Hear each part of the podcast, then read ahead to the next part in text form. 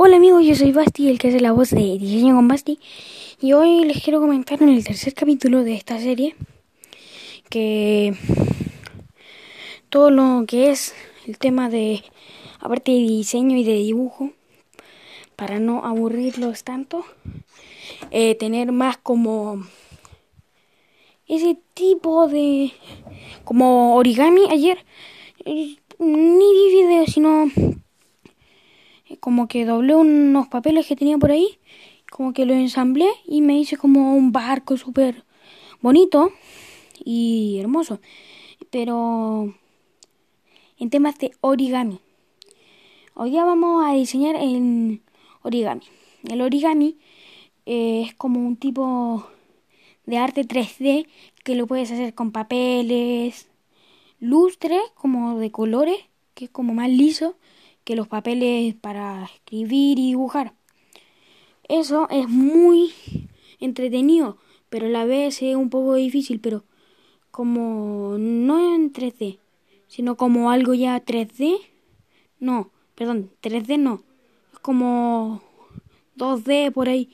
En, una vez en el colegio aprendí a hacer eso y me gustó, como hacíamos perritos y flores y cosas así, pero en temas de origami me gusta mucho porque puedes hacer, yo hice ayer tres piezas y la ensamblé con, de la forma que podía y armé como un barquito así súper bonito, que es alto y es bonito.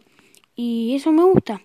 Y otra cosa, en el dibujo de lo anterior y de dos capítulos, este como dije el tercero, eh, necesito... Ah, perdón, ¿qué necesitas para para, para hacer el dibujo mejor que tener una iluminación buena.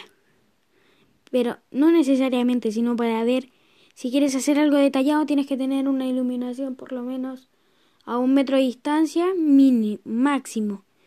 Por eso, eh, como dije también, la comodidad que tengas entre el lápiz y tu mano. Punto a considerar punto a considerar, como dije. Eh, ¿Qué otra cosa más?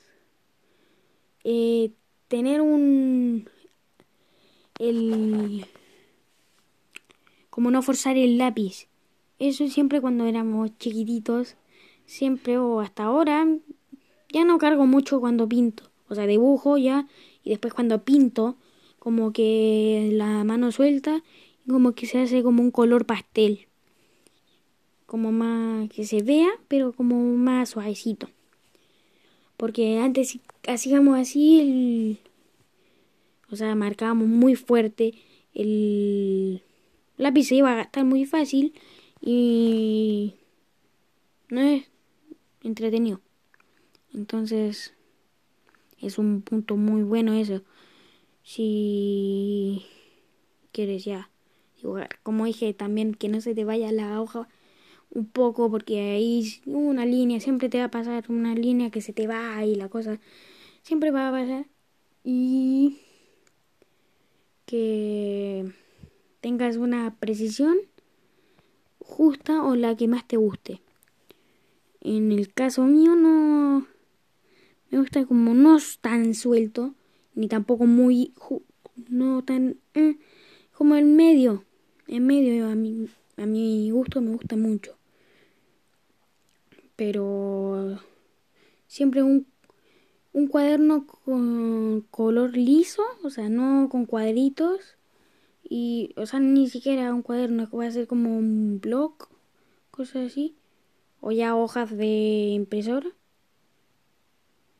Que ya son esas como lisas al 100.